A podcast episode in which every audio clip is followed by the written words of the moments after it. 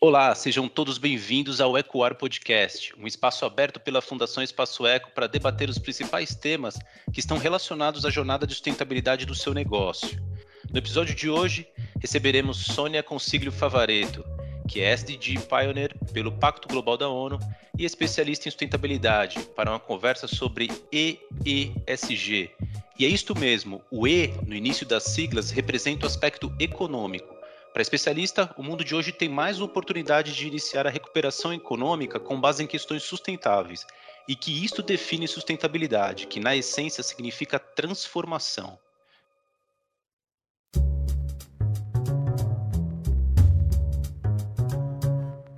Sônia Consiglio Favareto, grande prazer tê-la aqui conosco nesse encontro, nessa gravação de podcast da Fundação Espaço Eco. Seja muito bem-vinda. Esperamos aqui agora realizar trocas riquíssimas, principalmente sobre temas relacionados ao EESG, né? Como você diz.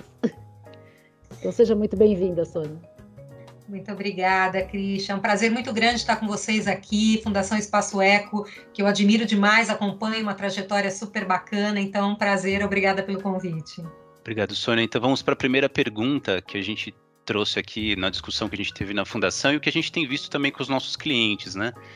É, como que a sustentabilidade e ESG elas se relacionam no ambiente corporativo? Como que o, modelo de negócio ele está se integrando com, com esse, é, essa nova é, fala do ESG? Ah, muito bacana a sua pergunta e já me dá o gancho para a gente é, é, esclarecer ou, ou, colocar muito claramente que ESG e sustentabilidade, na essência, é a mesma coisa. Né? Eu acho isso importante, porque como ESG ganhou muita visibilidade, né? eu até brinco que é a sigla mais famosa das galáxias, né? ultimamente, é, mas no fim do dia a gente está falando da mesma coisa, que é conciliar, uh, integrar fatores sociais, ambientais e econômicos. Então, quando a gente está falando disso, a gente está falando de uma nova lógica, né? Uma nova lógica em tudo, uma nova lógica de comportamento, né? Uma nova lógica de produção, uma nova lógica de comércio, de operação, de gerir pessoas, né? Então, uh, por que, que isso tem sentido no meio corporativo? Porque a gente está é, é, operando num novo mundo, né? Estamos todos entendendo é, como que no ambiente corporativo, que historicamente só olhava as questões econômico-financeiras, que seguem sendo absolutamente importantes, né?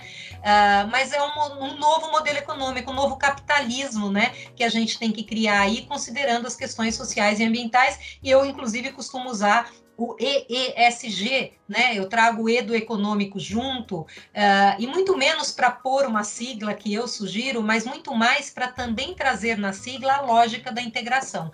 Então é isso, Max. Na verdade, como que os modelos de negócio se integram? Se integram numa lógica de um novo modelo. Um novo modelo que, na hora de criar um produto, na hora de criar um serviço, já se pensa nas questões sociais e ambientais, além, óbvio, das econômico-financeiras e de governança. Legal, Sônia. E como que você enxerga essa agenda de, de integração do ESG, dos negócios, para as pequenas e médias empresas, né? Elas, elas, de alguma forma, elas dependem da movimentação, muitas vezes, das grandes empresas, né? Então, a gente está vendo bastante estratégia sendo lançada, principalmente em carbono, é, e, e outras até de diversidade, é, e, e, como que isso afeta também as pequenas e as médias empresas? Como que elas podem caminhar nesse sentido, de integrar ao ESG? Como que você enxerga isso? Esse é um outro ponto fundamental para a gente tirar aqui um pouco aquele mito de que sustentabilidade é só para grande empresa, né? Se a gente voltar na primeira pergunta, estamos falando de uma nova lógica. Se é uma nova lógica, vai seguir, servir para uma pequena, para uma micro, para uma média, para uma grande. A gente tem que mudar a forma de pensar e a, no, e a forma de fazer negócio, né? E sempre olhando para o seu business, né? Quer dizer, eu sempre falo o que, o que vale para uma empresa de parafuso é diferente do que vai valer para uma empresa de serviços médicos, né? Quer dizer, é claro, sempre tem uma agenda igual quando a gente fala de reciclagem de materiais, de economia de energia, mas isso eu costumo dizer que é agenda mínima. Todo mundo olha para isso. O pulo do gato é olhar para o business, para o negócio, né? Agora, você traz sim um ponto importante que as grandes podem auxiliar muito as pequenas e médias nesse movimento, né? A gente fala muito da cadeia de valor, né? Quer dizer, é, os meus fornecedores, os meus prestadores de serviço, cada vez mais a gente vê essa, é, é, é essa interconexão das grandes é, pedindo, pedindo para que os seus fornecedores adotem critérios sociais e ambientais, né? Para poder fazer negócio com eles, checando se isso de fato está acontecendo, estimulando e ajudando, fazendo programas né, de, de formação para essa cadeia de valor. Então, sim, muito pode vir e vem é, a partir da indução, do envolvimento deste movimento das grandes para as médias, para as pequenas. Mas também acontece de outra forma. Eu vejo muito movimento bacana acontecendo é, é, de empreendedores, de pequenas, médias, é, trazendo essa agenda da sustentabilidade. E é uma forma também de minimizar o risco, né? Porque é, cada vez mais as, até as grandes empresas, pequenas e médias também sofrem isso, mas as grandes empresas também estão sempre tentando mapear esse risco, né? Que é, e eu acho que a cadeia de valor, pensar na cadeia de valor é, é de certa forma é uma tentativa de, de, de engajá-los, né, e trazer essa, esse risco ou minimizar essa, esse risco. E é, como que você entende que as empresas podem se planejar em relação a isso, quando ela está fazendo uma comunicação sobre a SG, ela está falando sobre uma iniciativa de finanças sustentáveis, ou qualquer das, das, ações ou iniciativas que a empresa pretende iniciar a fazer. Ele, ele pretende iniciar, pretende é, começar a tratar desse tema e, e ainda não sabe como. É, tem alguns riscos que ele precisa é, avaliar e tem algumas ações que ele precisa tomar, alguns planejamentos para poder minimizar esse risco? Olha, é, primeiro a questão do risco é muito importante, né? Muitas vezes me perguntam assim: o que, que eu ganho se eu investir na agenda da sustentabilidade? A melhor resposta é o que você pode perder ao não olhar para essas questões sociais, ambientais e de governança, né? Quando a gente fala de perder, a gente está falando de risco. Então, sem dúvida, se você não acredita nessa agenda ou acha que é muito difícil, faz pelo menos para minimizar o risco, né? E aos poucos vai, vai se percebendo que tem muita oportunidade, né? Muitos novos negócios chegando, muitas lógicas diferentes de se ver, né? Inovação e tal. Então, sem dúvida, você toca no ponto importante do risco, uh, mas a gente tem aí a ponta da oportunidade. E como fazer isso, né? Quer dizer, eu sempre digo da, gente, da, da empresa olhar para a verdade dela, né? Essa agenda tem que fazer sentido, ela tem que ser, primeiro, profundamente compreendida, né? Eu costumo dizer que tem dois, duas, dois desafios, seja para qualquer empresa, que eu acho que é conhecimento e liderança. Primeiro, entender do que, que a gente está falando, por que mudança climática, o que, que isso tem a ver comigo? Eu sou uma prestadora de serviço, não estou entendendo. Então, ir atrás do conhecimento, né? É, é perceber do que, que a gente está falando, de que tendência é essa, de que mundo é esse da economia de baixo carbono, por exemplo, enfim, conhecimento é, e tem muito material bom, tem muito curso bom, tem, tem muitos caminhos. E a questão da liderança, né? É importante que o presidente dessa empresa entenda, acredite, motive, apoie. É importante que o diretor financeiro dessa empresa, né, é, de fato, entenda e lidere e apoie também essas questões. Então, a partir daí, você entra numa lógica empresarial e corporativa de planejar, definir, me, definir projetos, né, prioridades, metas, mensuração, divulgar resultados. Aí você vai no, vamos dizer assim, no beabá corporativo. Mas começa por, por verdade, começa por sentido, por conhecimento, por liderança. Ótimo, Sônia. E, e, nesse beabá do corporativo, acho que é interessante isso, né? As áreas estão precisando se é, é, de trocar informações, né? O financeiro precisa falar com sustentabilidade, que precisa falar com engajamento social, que precisa falar. Então, todas as áreas estão precisando, é, de certa forma, com essa onda de SG, tentar se unir para trazer as melhores informações para um possível relatório, para alguma coisa que, que é demanda é, do, dos clientes ou dos stakeholders, né? E aí, muito disso, tem, tem falado bastante também, é, como que evitar um, uma espécie de greenwashing, né? Como que eu junto todas essas informações, que é complexo para uma empresa, né? Por mais que ela tenha bastante evoluído, bastante maduro alguns temas dentro da empresa, quando eu estou comunicando isso, eu tenho que, de certa forma, evitar que aquilo que eu coloquei como meta, estipulei como uma ação, que ela possa realmente ser aplicada e ser, né, efetivamente, é, acontecer isso dentro da empresa, né? É, como que você vê isso? É, até com fato de comunicação também. O greenwashing, é, como é que eu consigo definir ou de detectar ou medir esse greenwashing? Realmente é greenwashing ou a gente está falando de um, de um processo de amadurecimento que precisa acontecer também? Muito bom ponto. Primeira questão das áreas, né? A gente sempre precisou ter todas as áreas envolvidas nessa temática, sempre. Porque a lógica da sustentabilidade é a interconexão. Né? Não dá para eu falar do social sem falar do ambiental, do econômico. Só que agora, uh, e muito impactado pela pandemia, né, por essa dor da pandemia, a gente percebeu que não dá para dividir mais o mundo. Né? Então a gente tem aí uma questão uh, de saúde social ligada ao meio ambiente que pôs a economia em lockdown. Então isso ficou muito claro. Né? Então hoje a gente tem um momento muito mais propício, onde a gente vê o diretor financeiro falando com a pessoa de risco, com a da sustentabilidade, relações com investidores, marketing, RH. Então a gente está num momento muito, muito frutífero é, para essa integração que você bem colocou, Max. Agora, em relação ao greenwashing, adorei a sua, a sua última fala.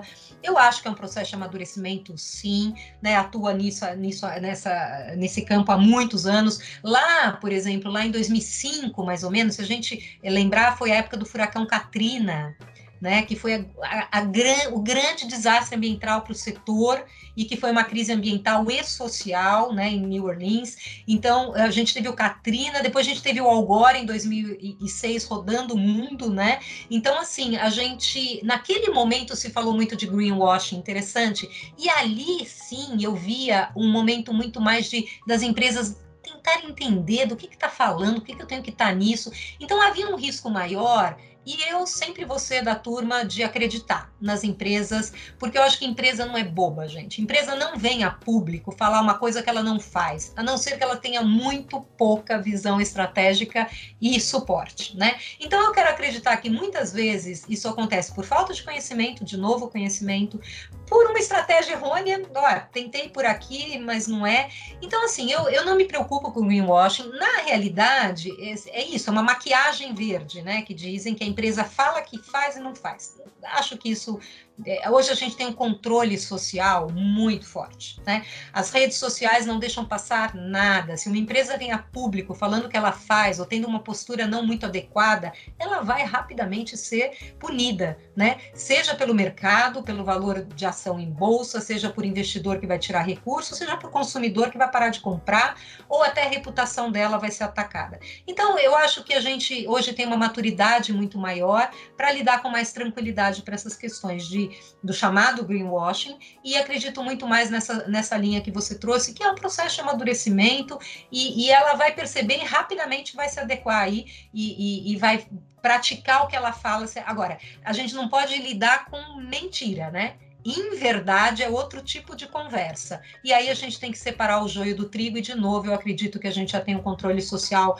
muito grande para isso é, ele pode conseguir, no primeiro momento, né, trazer alguma coisa sobre o tema, mas não consegue se sustentar.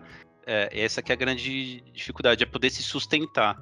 E é Exato. isso que a gente está conversando sempre para a SG, como que a gente estrutura isso para que essa estratégia possa se sustentar dentro das empresas, né?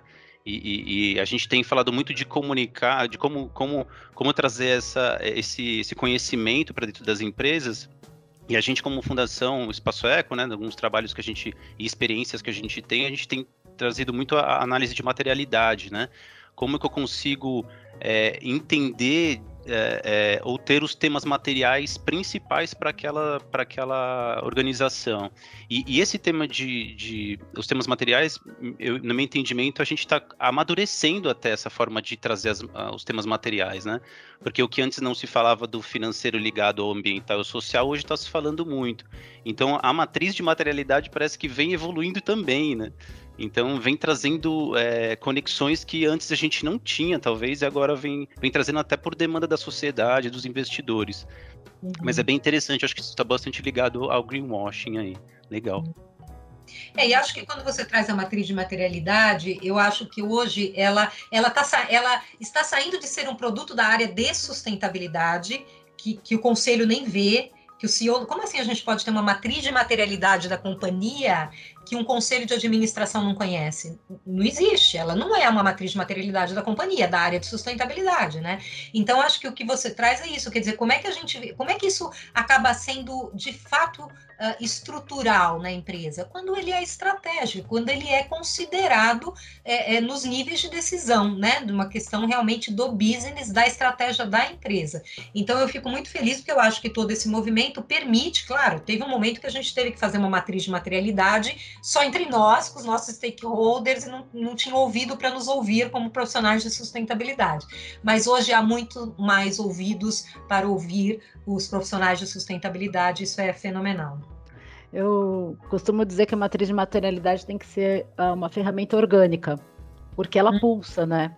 Ela é pulsa, isso. ela traz justamente a coleta de percepções do que a gente já diz no próprio nome, as partes interessadas, gente. Se há interesse, tem que ter uma observação, tem que ter um monitoramento contínuo, né? Então, acho é interessante mesmo você falar sobre a importância desse, dessa ferramenta de gestão e que te, e principalmente você traz que tem que estar tá isso no, no manuseio, né? No olhar do, do border, né? Não é uhum. é uma ferramenta que antigamente talvez é, fosse desenhada muito para ajudar a desenhar a estratégia de programas, macro programas. Hoje não, hoje é realmente um olhar que tem que ser de muita atenção.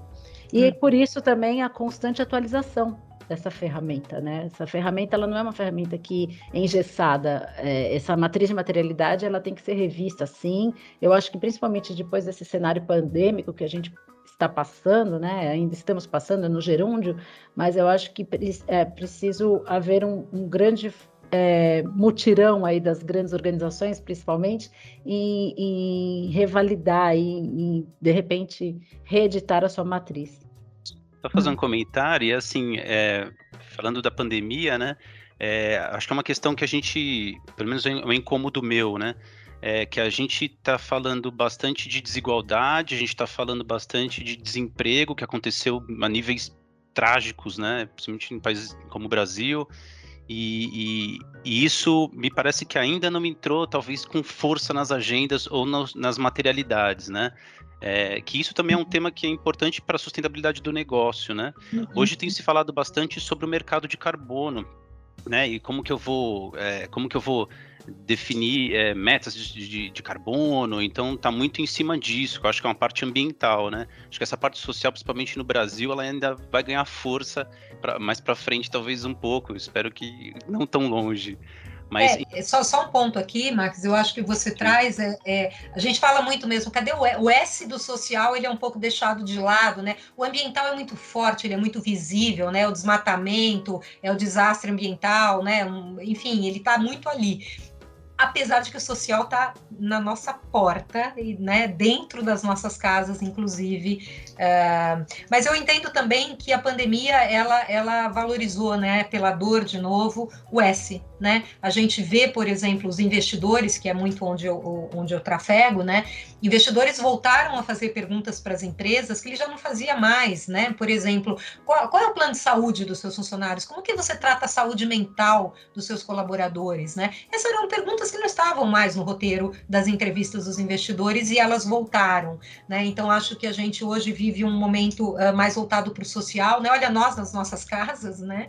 Assim, somos humanos, né? E isso ficou ainda bem muito muito claro, né? E muito aceitável. É, é, pode ser um ser humano, tá tudo bem, né? Você ter um filho que atrapalha a tua reunião, um gato que passa em cima do seu computador, tá tudo bem, né?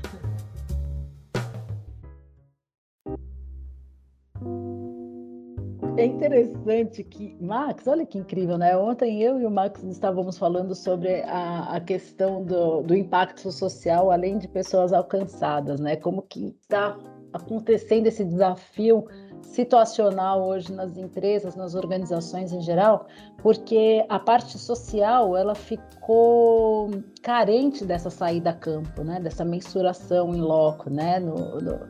Então, me, mesmo dados fortíssimos que sempre nortearam a área social, como o IBGE, IDH e outros dados, é, não foram atualizados devido a essa falta mesmo de, de, de coleta de, de, informações e atualização.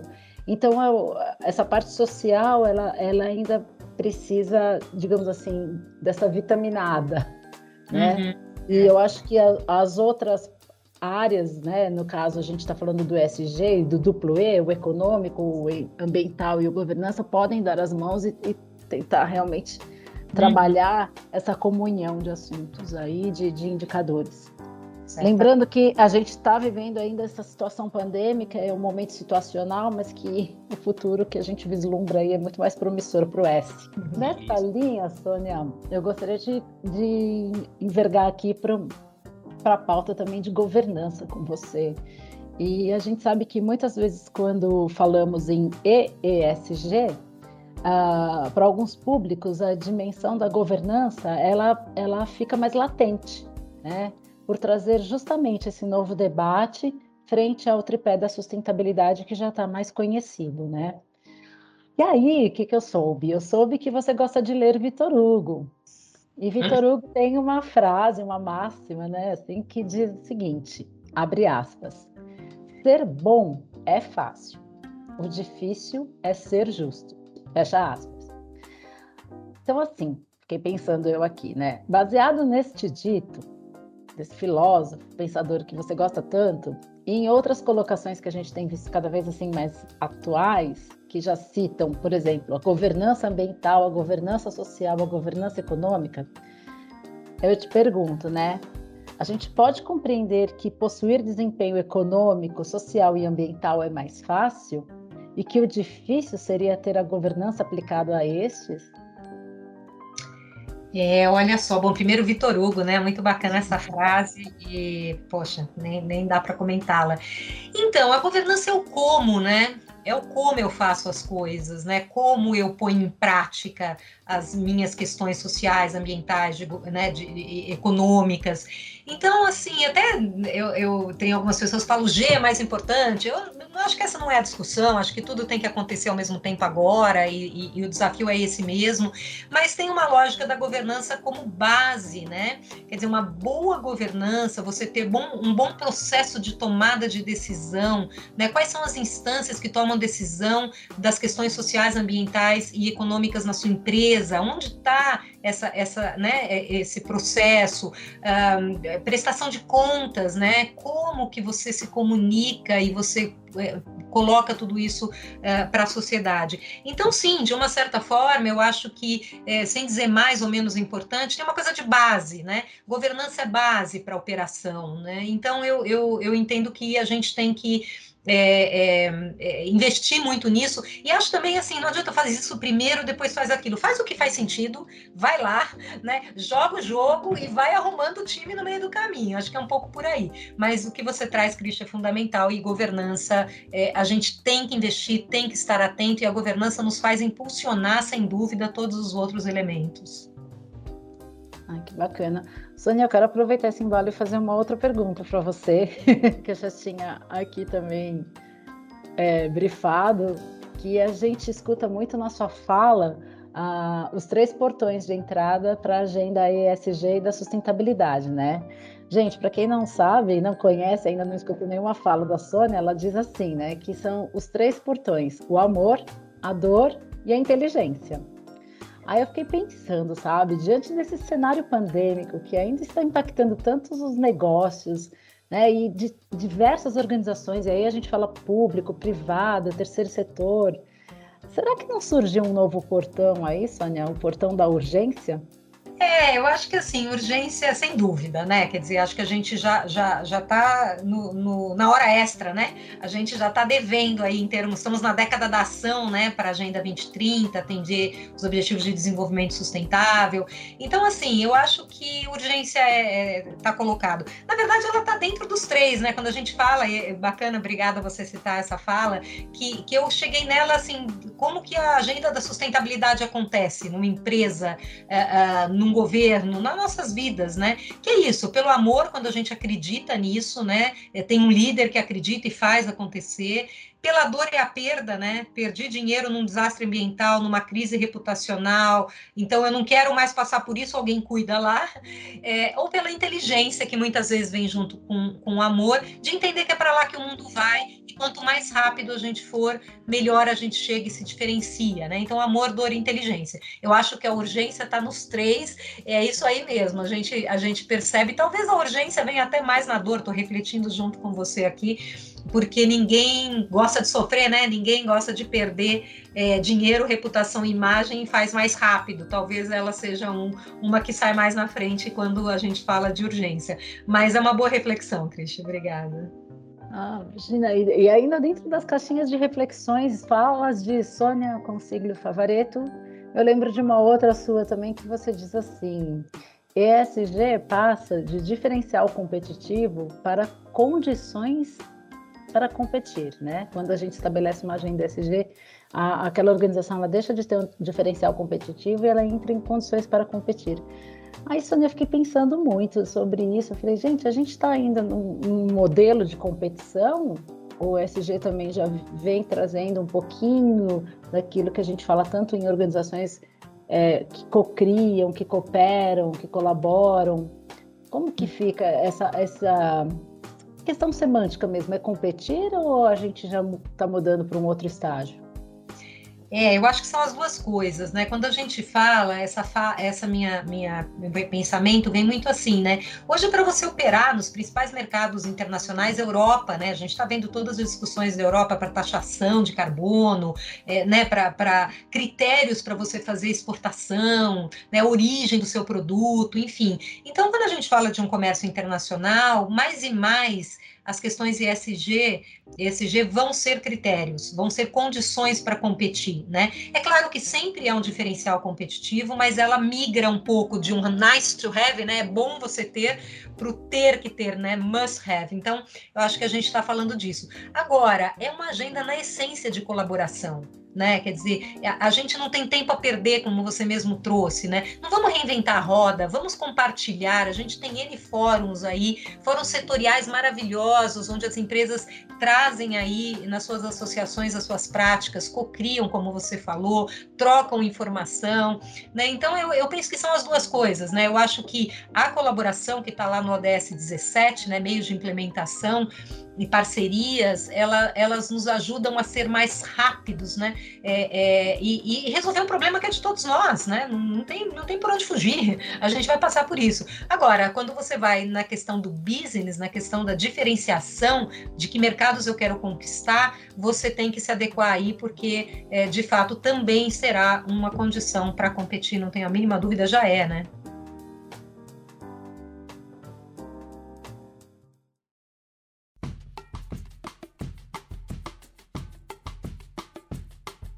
Bem, a gente quer muito agradecer aqui essa sua participação, essa rica contribuição, em nome de toda a equipe, Max e, e todos os demais colegas da Fundação Espaço Eco, agradecemos aqui essa oportunidade dessa troca. E a aula se você também, quiser, né? Agradeço, é, é a super aula. E aí, assim, se você quiser deixar algum recado, Uh, fique à vontade, Sônia, para esse espaço agora aí é freestyle, é, é o seu momento. Se você quiser, quiser, deixar uma mensagem final, cantar uma música, dicas de filme, de livro, de, de Instagram, o que você quiser, olha, é o seu momento.